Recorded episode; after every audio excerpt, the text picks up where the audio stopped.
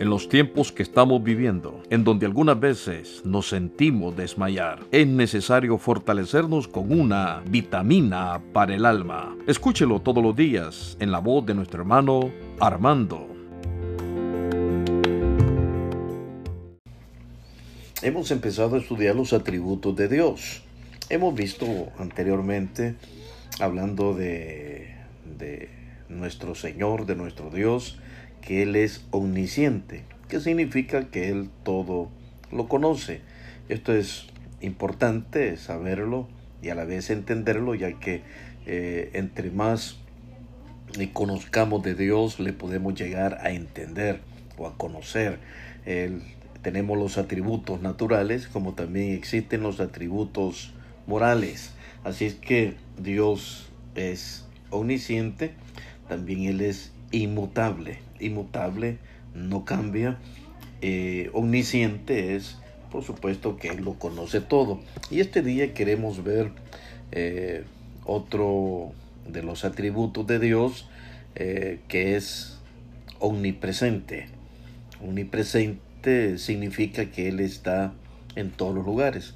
Anteriormente también pues estuvimos viendo que Dios es omnipotente que todo lo puede. Así que este día corresponde ver la omnipresencia del Señor. Referencia bíblica. La encontramos en Salmos capítulo 139, versículos 7 y 8. Leemos en el nombre del Señor Jesús y a la letra dice, ¿A dónde me iré de tu espíritu? ¿Y a dónde huiré de tu presencia? Si subiere a los cielos, ahí estás tú. Y si en el Seol hiciere mi estrado, he aquí, allí tú estás. Esto es lo que el salmista pudo contemplar, lo que el salmista había comprendido del Señor. Hay otras citas bíblicas como Jeremías capítulo 23, versículo 24, que dice textualmente, no llené yo, dice el Señor, el cielo y la tierra, indicando con ello que el Señor todo lo cubre, Él está en todo lugar. Estamos hablando de la omnipresencia del Señor. La omnipresencia de Dios quiere decir que Dios está en todas partes y en todo momento. Su centro está en todas partes, su circunferencia no se halla en ningún lado. Dios puede estar lejos como puede estar cerca. Él está adentro de, de cada uno de nosotros. Nuestro espíritu es el hogar que Él más ama. O sea, nuestro cuerpo es ahí donde Él puede morar. Cuando nosotros eh, nos disponemos a hablar con el Señor, Él está cerca, siempre está muy, pero muy cerca. Cuando nosotros hablamos con Él, Él puede escuchar nuestra oración, puede escuchar nuestra súplica y no hay ningún problema. Todo mundo a la vez puede estar orando, puede estar clamando. Imagínese usted todas las peticiones que hay en los seres humanos. Son millones y millones las peticiones y todas las está escuchando el Señor, porque Él está en todo lugar. Qué lindo, qué precioso saber que nuestro Señor no tenemos que gritar, no tenemos que hacer cosas diferentes. Él está ahí, siempre, siempre está ahí para proveernos, para eh, darnos la solución si nosotros la requerimos. La, la omnipresencia de Dios no es solo una verdad descubridora, sino que es también protectora. Descubridora para los pecadores, pero protectora para aquel que ya, ya ha sido convertido, aquel que ya se arrepintió, aquel que ya está en el camino del Señor. Esto es hablando de la omnipresencia de Dios. Podemos hablar también que Dios es santo, que es otro de los atributos. La referencia bíblica la encontramos en la primera carta de Pedro, capítulo 1, versículos 15 y 16, que dice, sino como aquel que os llamó es santo, sed también vosotros santos en toda vuestra manera de vivir, porque escrito está, sed santos porque yo soy santo. También en Isaías capítulo 6, versículo 3 dice la palabra del Señor, y el uno al otro daba voces, diciendo, Santo, Santo, Santo, Señor de los ejércitos, toda la tierra está llena de su gloria. En Isaías capítulo 41, versículo 14, también dice así, yo soy tu socorro, dice el Señor, el Santo de Israel, Él es tu redentor. La santidad de Dios es el atributo que nos hará recordarlo más que ningún otro atributo. Las visiones que Dios dio a Job, a Moisés, a Isaías, demuestran esto claramente. Más o menos 30 veces el profeta Isaías se refiere a Dios como el santo. Eh, esa es, es por ello que, que es muy importante cuando nosotros nos vamos al Antiguo Testamento y vemos estos hombres eh, que encontraron en el Señor esa santidad. Es a causa de este atributo más que los otros que Dios no puede tener compañerismo con el hombre pecador. ¿Por qué? Porque Él es santo.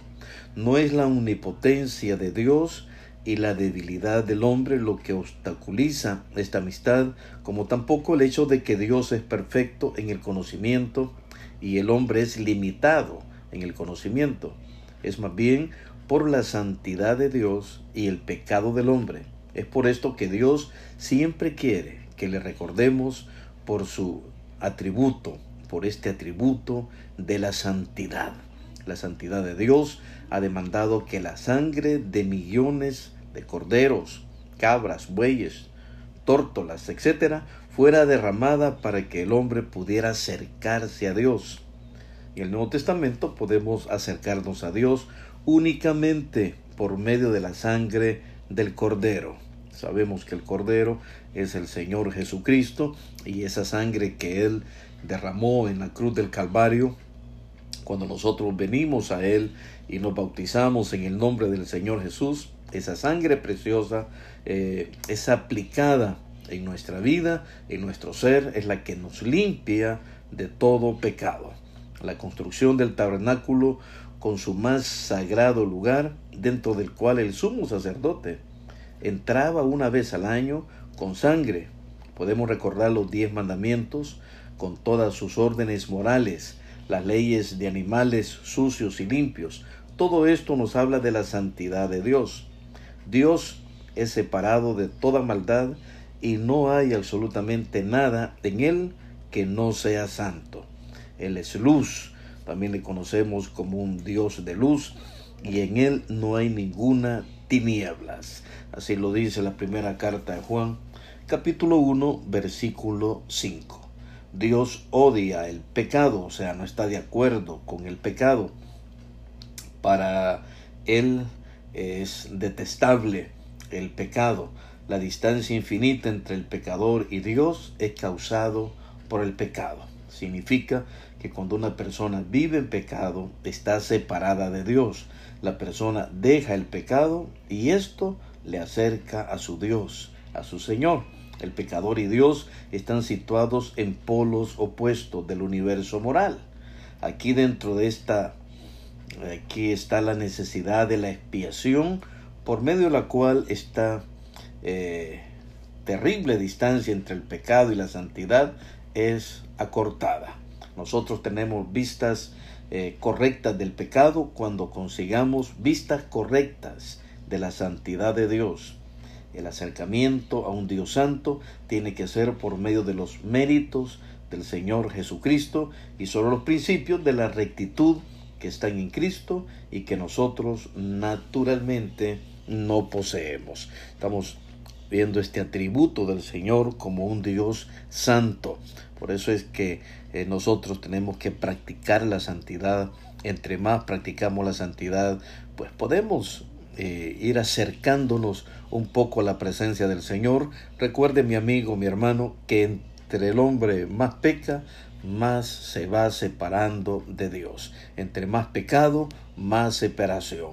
Usted quiere estar un poco más cerca de Dios, pues deje el pecado dejemos de pecar, dejemos eh, todo esto que, nos contamina como seres humanos y volvámonos a la santidad de Dios. Esto es lo que estos hombres, en el ejemplo que tenemos de ellos, tanto en el Antiguo como en el Nuevo Testamento, vemos a hombres y aún mujeres definidas que pues dejaron todo prácticamente por eh, venir a la presencia del Señor, por acercarse a Dios, por hacer la voluntad de Dios.